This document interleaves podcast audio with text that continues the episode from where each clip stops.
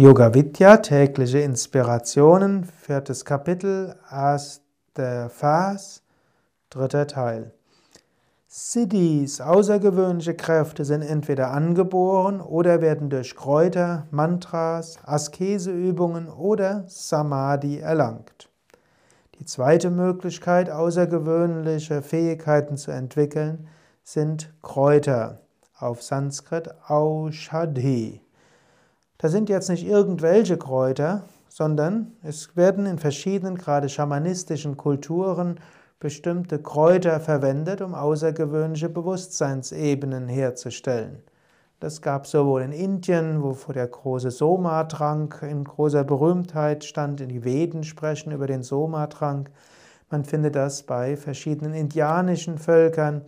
Man fand es bei den mittelalterlichen Hexen, man fand es vermutlich bei den Kelten, bei den sibirischen Schamanen, bei afrikanischen Schamanen. Also verschiedene Menschen auf der ganzen Welt haben bestimmte Kräuter genommen oder zu Drogen verarbeitet, um zu außergewöhnlichen Bewusstseinszuständen zu kommen und so vielleicht heilerische Fähigkeiten zu bekommen, um vielleicht hm, frühere Leben deuten zu können, Kontakt zu kommen zur geistigen Welt, um mit Geistern und Verstorbenen Kontakt aufzunehmen. Sehr vieles gibt es dort. Ob alles tatsächlich, was behauptet wird, was dort gibt, es tatsächlich so gibt, ist etwas anderes. Aber zweifelsohne gibt es Menschen, die außergewöhnliche Einsichten bekommen und außergewöhnliche Fähigkeiten. Es gibt nur ein Problem mit diesen Kräutern und mit jeder Form von Drogen. Eigentlich gibt es mehrere Probleme. Das erste ist, es ist eine äußere Krücke.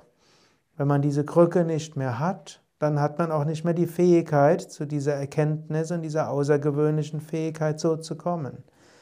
Sie bringen also auf Dauer nichts. Also nicht die Fähigkeit zur Kontrolle des Geistes. Über das Einnehmen von Drogen, Kräutern kommt man kein Deut der Verwirklichung näher, weil man hm, nicht den Geist unter Kontrolle bringt. Sein künstliches Mittel. Zum Zweiten haben all diese Kräuter auch Nebenwirkungen auf den Astralkörper. man weiß, hm, mindestens bei den in Westen gebräuchlichen Drogen wie Haschisch, Marihuana, auch LSD, dass die Einnahme davon, schon ein paar Mal Einnahme, in 20 Jahren das Risiko an einer chronischen Depression zu erkranken um den Faktor drei bis fünfmal erhöht. Das, das Einnehmen von LSD, den die Wahrscheinlichkeit, dass Psychose entsteht, sogar Jahre und Jahrzehnte später um einen mehrfachen Faktor erhöht. Und viele Menschen werden natürlich abhängig und süchtig.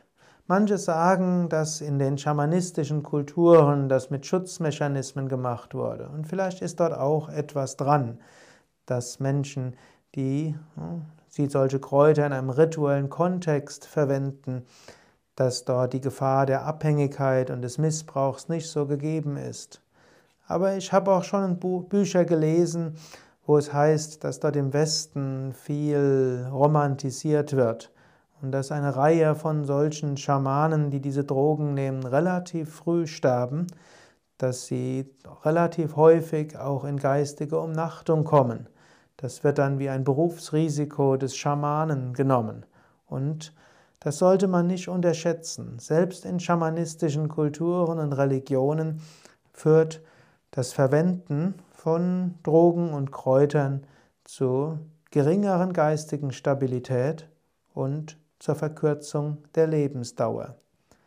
Vom yogischen Standpunkt aus ist über solche Drogen und Kräuter noch mehr zu sagen. Diese schädigen nehmen oder können den Astralkörper schädigen. Und das ist nicht zu verachten, denn die Schädigung des Astralkörpers heißt dann nicht nur Leiden in diesem Leben, sondern auch im nächsten Leben. Denn wenn der Astralkörper beschädigt ist, dann braucht es eine Weile, bis er wieder regeneriert wird.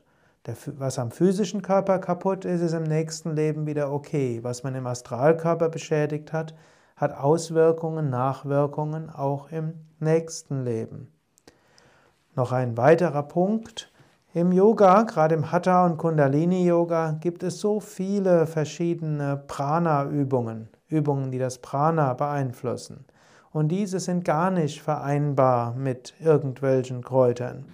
Schon zu viele Menschen kenne ich, die gedacht haben, sie können ihren, ihre Bewusstseinserweiterungserfahrung beschleunigen, indem sie Drogen nehmen und haben parallel noch Pranayama geübt und haben sich dann in ernsthafte Probleme begeben. Sanftes Pranayama ist für jeden Menschen gut, auch für den Drogensüchtigen, kann ihm helfen, von den Drogen wegzukommen.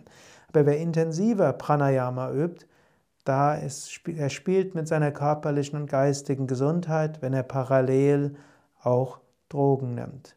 Bei einen spirituellen Aspiranten, mindestens in der Yoga-Tradition, ist sehr klar, keine Drogen. Es gibt genügend andere Weisen, Bewusstseinserweiterungserfahrungen zu erlangen und darüber spreche ich das nächste Mal.